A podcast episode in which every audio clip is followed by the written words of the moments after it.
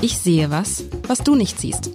Der Podcast über berühmte Bilder mit Alexander Klar, dem Direktor der Hamburger Kunsthalle.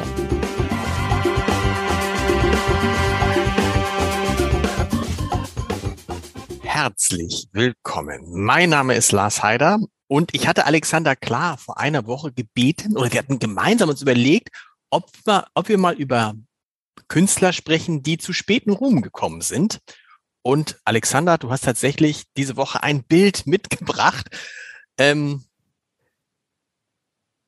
von einem Künstler, über den wir vergangene Woche schon gesprochen haben, und ein Bild, was man sofort erkennt. Das selbst ich erkenne, der Banause, weil es diese lange, was heißt lange, weil es diese Caspar David Friedrich Tradition und Expertise in Hamburg gibt. Es ist das Eismeer, würde ich sagen. Ich hoffe, das ist jetzt nicht korrekt. Also sollen wir das Eismeer von Caspar David Friedrich nochmal beschreiben? Vielleicht. Warum nicht? Äh, beim Beschreiben fallen einem ja schon Dinge auf, die man nachher besprechen möchte. Das ist wohl wahr. Und das ist das Interessante ist ja, dass dieses Bild, ähm,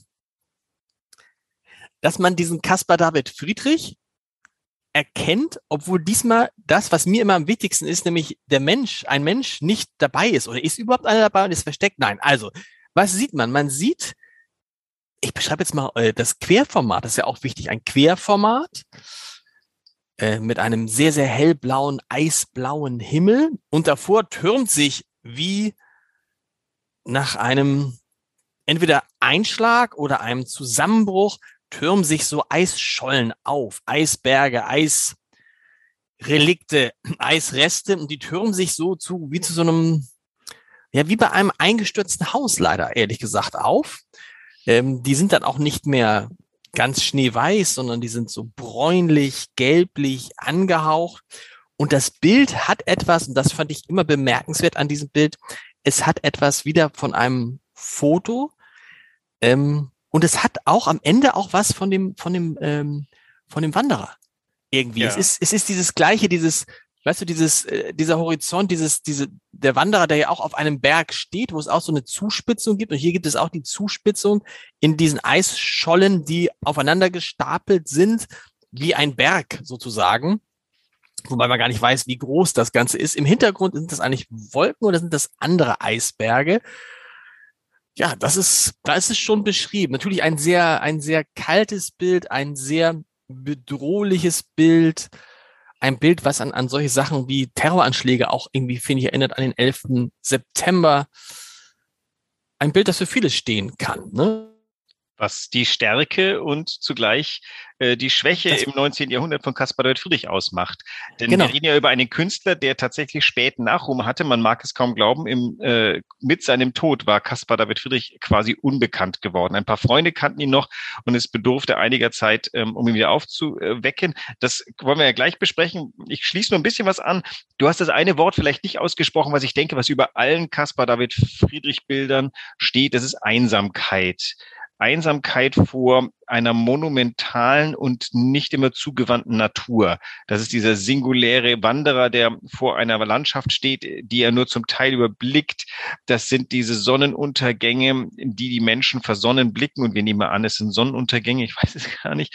Das sind äh, äh, Leute in Betrachtung des Mondes, die selbst wenn sie zu zweit sind, einsam sind. Und sogar das berühmte Bild mit den Kreisefel Kreidefelsen, auf dem drei Bilder, drei Menschen sind, die drei sind auch auf ihre Art und Weise isoliert, also einsam.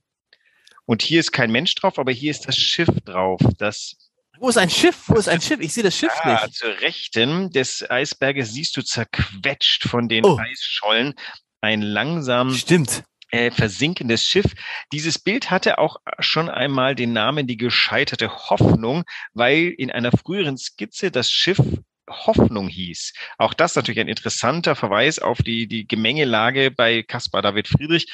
Also der Ursprung dieses Bildes, das ist Eisgang auf der Elbe und wir erstarren erst einmal vor, ähm, wie soll man sagen, vor Bewunderung. Solches Eis gab es mal auf der Elbe, zugegebenermaßen die Elbe bei Dresden, nicht bei äh, Hamburg, wobei das weiß man nicht, ob das nicht selbe Eis damals war. Und er hat das skizziert. Und die Kunsthalle hat vier dieser Skizzen, ähm, die erst einmal das Eis war verhältnismäßig für unser heutiges Eis dick, aber natürlich viel kleiner. Und er überträgt aber diesen Eisgang der Elbe ins Polarmeer.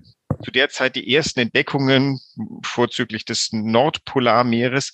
Ähm, da sind auch ein paar tatsächlich scheiternde Expeditionen. Das alles wird um 1800, ähm, da ist ja die große Welle der Entdeckung äh, gerade am Laufen, ähm, wird das rezipiert und er malt dieses hier als ein Bild, ja vielleicht der Hybris des Menschen, der hier mit dem Schiff untergeht in seinen Ambitionen. Aber das Vorbild, das hat er so gesehen an der Elbe. Das hat er so gesehen an der Elbe. Also die, es gibt Krass. Skizzen, die kann man bei uns im selben Saal sehen. Ähm, da hat er äh, einfach Eisschollen. Und also was ich bis jetzt auf der Elbe als Eisgang gesehen habe, das war knirschendes, dünnes Eislein. Das, also ich konnte noch, ich, seit ich in Hamburg bin, habe ich weder das Alstervergnügen zum Vergnügen gehabt, äh, weil die Alster. Da musst du dir aber auch nicht wundern. Auch ich bin ja jetzt schon seit meiner, meiner Geburt in Hamburg und habe tatsächlich genau zweimal die Alster betreten, als sie zugefroren war. Also es passiert auch nicht so oft und es passiert, glaube ich, angesichts des Klimawandels wahrscheinlich auch künftig sehr, sehr selten. Und dass die Elbe zufriert, ist, glaube ich, angesichts ähm, der Vertiefung der Elbe und allem drum und dran, glaube ich, auch kaum noch vorstellbar. Ich, Aber gut, ich vermute das war auch bei, bei, äh, die wird nie bei Hamburg zugefroren sein, weil allein der Tidehub ja schon ordentlich was mit dem Eis gemacht genau. haben wird. Ja, aber damals war man zum einen nicht im Klimawandel, zum anderen auch noch näher dran an der kleinen Eiszeit, die so um äh, 1700 ja, wie wir wissen, äh, einmal, das hat ja unser Bild auch dieser Zeit geprägt, da war ja auch die Ostsee mal zugefroren oder mehrfach. Ähm, also die, dieses Bild ist aber tatsächlich ist nicht ein Landschaftsgemälde und jetzt stoßen wir langsam auf den Grund zu, warum der arme Kaspar David Friedrich erstmal in einen 50-jährigen Tiefschlaf fallen musste. Also Nämlich? Ja, also er ist schon zum Ende seines Lebens. Er ist 1840, ist er, glaube ich, gestorben. So ist es. Das, wir haben sein spätestes Bild hier im Hause. Das ist von 1835, ähm, womit man schon sehen kann, die letzten fünf Jahre war er krank und nicht mehr produktiv. Und es gab noch ein paar Freunde, Karl Gustav Karus, die seinen Namen mit sich trugen. Aber er war zu dem Zeitpunkt tatsächlich so eine, er war außer Mode gekommen. Gerade wegen dieser monumentalen Bilder, die ja quasi noch so ein Nachhall der monumentalen Denkwelt der französischen Revolution sind, wobei man sagen muss, er war ein großer Franzosenhasser. Deswegen hätte er wahrscheinlich das mit der französischen Revolution nur halb äh, positiv auf sich bezogen. Und die, die Deutung damals war eben so ein bisschen, wie wir sie jetzt wieder emporheben wollen. Äh, in zwei Jahren ist ja Caspar David Friedrich Jubiläum und da werden wir eine Ausstellung der politischen Dimension seiner Arbeit widmen. Und ich wage mal vorab, schon ohne den Wissenschaftlern vorgreifen zu wollen, zu behaupten, genau das wird ihm in seinen Zeit das Genick gebrochen haben. Man wollte das so nicht lesen, wie wir es heute lesen und deswegen wurde erstmal ad acta gelegt. Wie liest man das? Also wie liest man denn Caspar David Friedrich jetzt politisch? Naja, diese, also zum einen ist es so, das sind ja dezidiert nordische Landschaften. Das ist ein Gegenentwurf zu der damals grassierenden Italienliebe. Man teilte sich in zwei Weltgruppen. Die eine war äh, für die Reise nach Italien, die klassische Antike, also Mythologie von Griechenland über Rom nach Germanien. Mhm. Und die machen was Neues, die gucken nach Norden, da tauchen auf einmal so komische Dichter, die wirklich mythisch sind, Ossian auf und ähm, es wird ein neues Gedankengebilde gebaut, weil es, sorry, aus dem Norden gibt es nicht so viel Material wie aus dem Süden. Das heißt, das ist ähm, natürlich auch so ein bisschen, das sind die Ahnväter der Deutschtümelei, die später natürlich unter den Nazis begeisterten Widerhall fand. Das wollen wir dem Caspar David Friedrich schlicht nicht unterjubeln, denn der war ganz anders gesonnen. Der war nicht völkisch, der war höchstens antifranzösisch, aber aus rein pragmatischen Gründen, weil man hat ungern eine Armee vor der Nase, die äh, das Land plündert. Und diese Bilder sind nicht geschwätzig. Die sind abweisend, karg. Die sind nicht freundlich. Gerade das Eismeer nicht, da friert man ja schon beim Hingucken. Genau. Wobei, ganz ehrlich, irgendwo ist im Original ein Stern, der leicht blinkt zu sehen. Oben, den siehst du auch in der Abbildung, da wo sich das ein bisschen aufhält. Also er bietet auch in seinen Bildern bei aller bei aller Katastrophe einen kleinen Trost. Und diese metaphysische Betrachtung, die wir heute wieder anstreben, die ist halt 50 Jahre lang nicht getan worden. Man sah auf ein Bild und man hatte die unmittelbare Botschaft, ein unmittelbares Bild aus der Geschichte, ein unmittelbares Bild. Der, der Gegenentwurf ist vielleicht, wir hatten dieses Familienporträt vor einiger Zeit. Mhm. Die, das Hier und Jetzt, die Gegenwart, die Menschen vor uns, die Probleme der Menschen, das ist Biedermeier. Und der malt hier die metaphysische, das Menschsein das Geworfen, die Geworfenheit des Menschen, die Verstrickung, die, die, der Ausgang des Menschen aus der selbstverschuldeten Unmündigkeit nach Kant. All das ist in äh, Caspar David Friedrich drin, aber ähm, nicht sehr geschätzt zu seiner Zeit. Und dann verschwindet so etwas, du sagst es 50 Jahre und dann ist ja für mich interessant, wie taucht es dann wieder auf? Weil man kann sich ja auch vorstellen, dass es für immer verschwindet und es wird genug Künstler geben, die nach, äh, nach dem Ende ihres Lebens einfach vergessen und verschwunden sind. Und für immer und ewig. Und weil, weil, weil, weil, weil, weil nach 50 Jahren muss man sich ja erst einer erinnern und sagen, Moment, da war doch einer, der passt vielleicht jetzt in diese Zeit besser rein. Wie, wie, wie, wie hat man das, wie hat man ihn dann wiederentdeckt? Also die Wissenschaft ist ja manchmal dann doch freundlich. Ähm, also um es ganz plakativ zu machen, das ist mit dem äh, urgroßen Namen meines größten Vorgängers in diesem Amt hier, Alfred Lichtwag, verbunden. Alfred Lichtwag war wirklich ein, ein epochaler Mann, muss man sagen, der hat ja wirklich viel, viel für die Kunsthalle getan. Der hat den Meister Bertram Altar aufgetan in Grabo und für die Kunsthalle gesichert. Und er hat er war vielleicht nicht der Erste, der über Caspar David Friedrich geschrieben hat. Das geschah so ab der 1890er Jahre.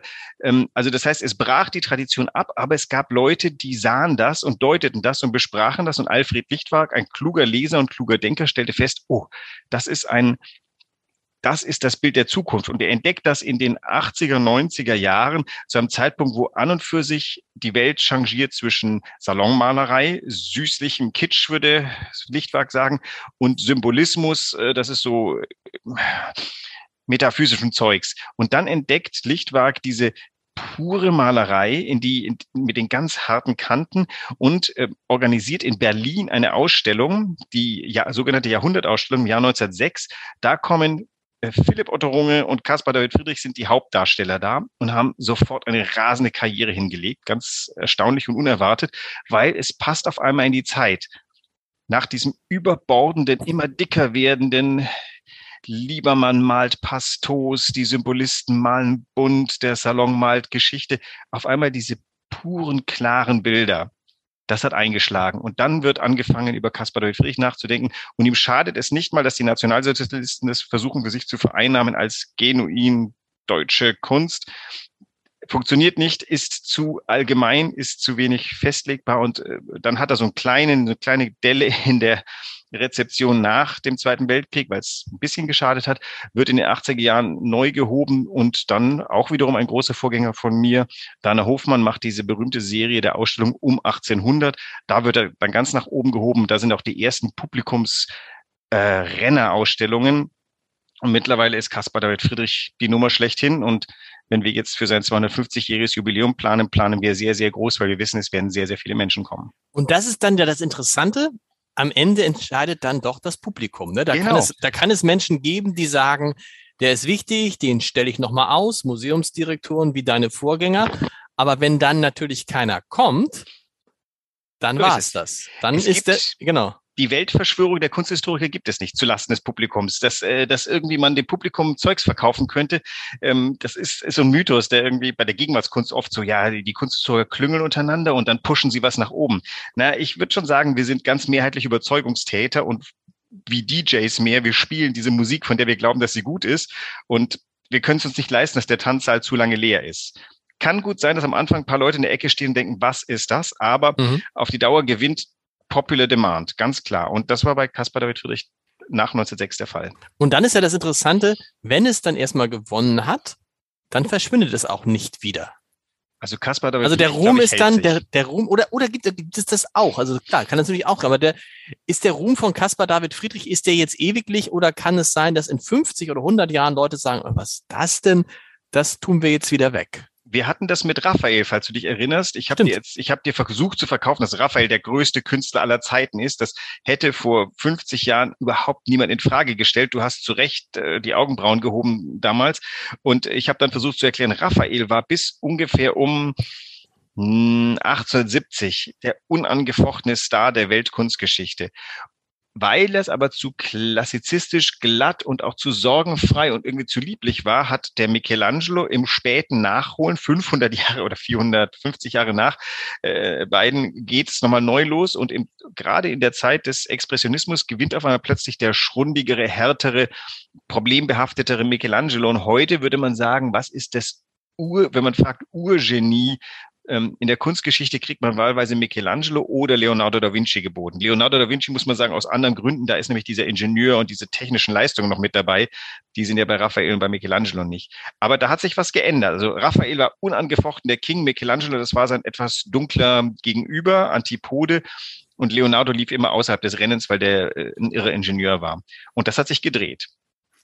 Welche Rolle spielt dabei dieses eine Bild, was man braucht. Weil das ist ja schon so bei Caspar David Friedrich, da fällt einem der Wanderer zuerst ein. Das ist sozusagen, äh, wie nennt man das denn in die, bei, bei, bei Autoren gibt es ja auch dieses eine Buch. Und dann gibt es viele andere Bücher.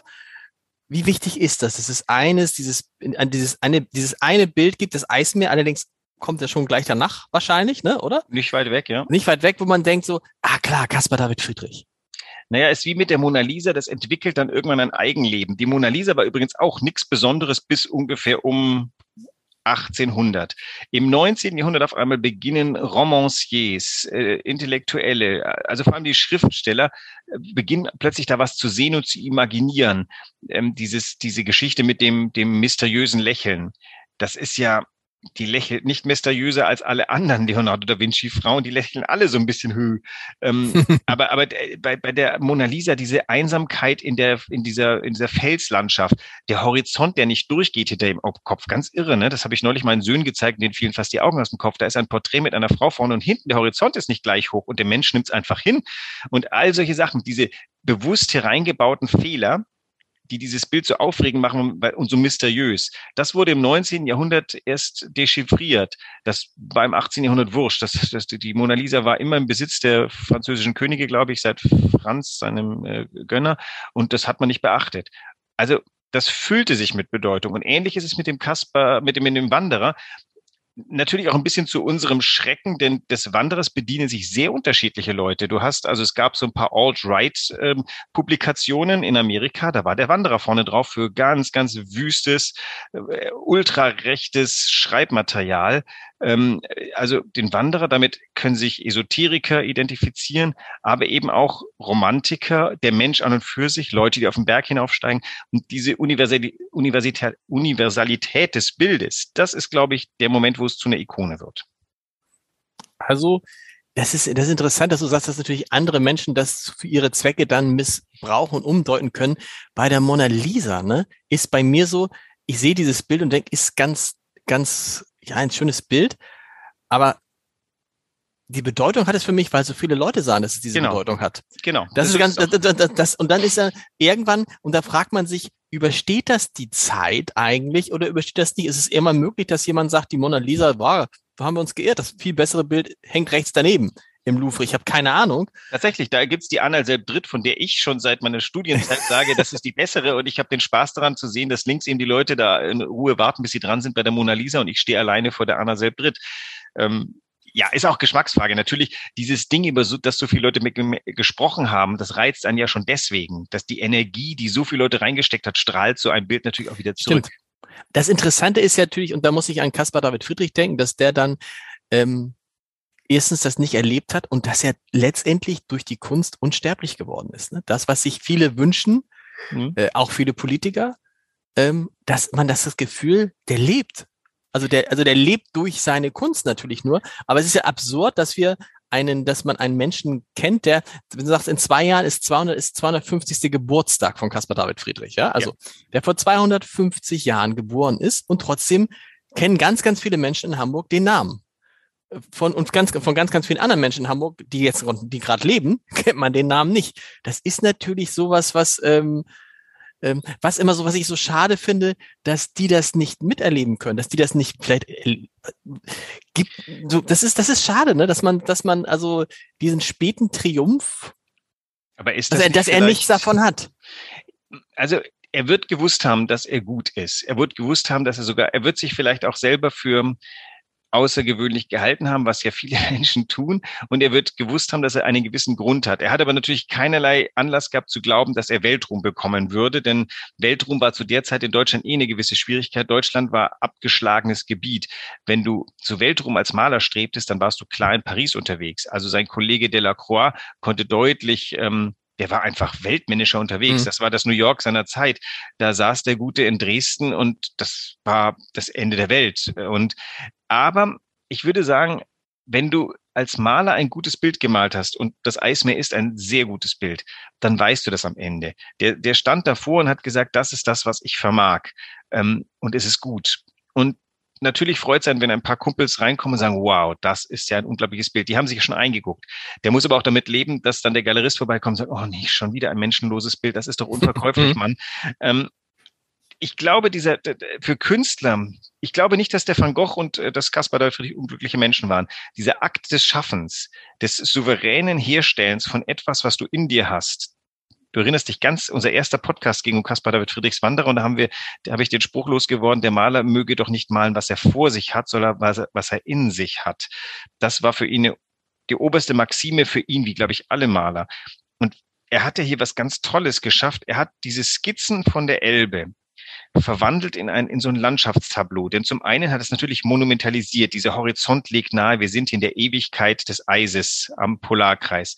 Dann diese, diese zweite Insel, die da links, diese Eisinsel, die im Schatten so ein bisschen ist, die du vorhin als wahlweise äh, schon im Himmel oder am, äh, im Eis beschrieben hast, die ist ja durch den Wind ähnlich geformt wie die hier vorne. Mhm. Diese zackige Kraft der, der, der vorderen Insel wird quasi verewigt in der hinteren Insel. Die wirkt schon so, als ob sie in den ewigen Wind dahin driftet dieses Schiff, was ein stolzes, schönes Segelschiff ist, was hier einfach von dem Eis zerquetscht und zermalmt wird und was deutlich macht, oh Menschlein, was tust du hier?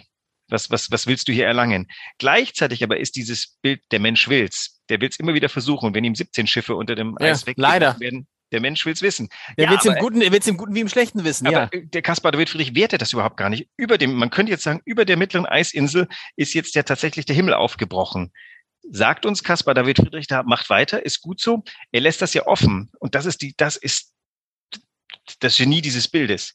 Du, du, wir wissen ja nicht, wie er gesprochen hat, weil hat er gesächselt oder gegreifswaldet, ich weiß nicht. Hm. Wenn du den vor dir gehabt hättest, also Beethoven und Caspar David Friedrich möchte man, glaube ich, nicht getroffen haben. Beide müssen irgendwie sonderbare Gestalten gewesen sein. Der, der Caspar David Friedrich war ja tief melancholisch. Der hat ja seinen Bruder, seinen jüngeren Bruder verloren, der gestorben ist beim Versuch, ihn selber aus dem Eis rauszuretten. Übrigens, Eis, hier oh, haben wir es wieder. Okay. Er ist beim Eislaufen verunglückt und sein Bruder hat ihn aus dem Wasser gezogen oder hat ihn gerettet. Er wurde gerettet, der Bruder ist ertrunken. Das hat ihn fürs, für den Rest seines Lebens gezeichnet. Das sage ich jetzt so, ne? Das, eine Tragödie, die ich jetzt einfach. Also der, der war ein, heute würde man sagen, depressiver Mensch, der aber eben seine Depression in künstlerische Produkte gegossen hat. Und dem man diese, die man aber dann trotzdem dieses, diese Erfahrung dann ansieht. Das ist auch mal ein interessanter Punkt. Ähm, das ist ja ganz, ganz oft die ganz großen Künstler sind die, die vorher auch ganz, ganz große Rückschläge hatten. Meistens, also es gibt ganz wenige Menschen, wo das Leben so wunderbar, eins zu eins, wunderbar, alles lief immer super.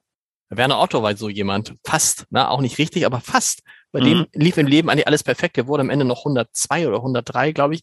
Aber die meisten großen Künstler, auch über die wir reden, die haben diese schweren Rückschläge gehabt. Und ich würde gerne nächste Woche, hast du nächste Woche noch so einen Ruhm? Machen wir noch? Ja, ich ah, dachte, super. zwei biete ich mindestens. Zwei bitte. Und dann nächste Woche sollten wir mal darüber sprechen, das finde ich interessant, über den Akt des Schaffens und was danach kommt. Denn da, ich glaube, da kann ich auch was, da kann ich was, könnte ich was zu beitragen, lieber Alexander. Wir hören uns nächste Woche wieder. Bis, Bis dahin. nächste Woche. Tschüss.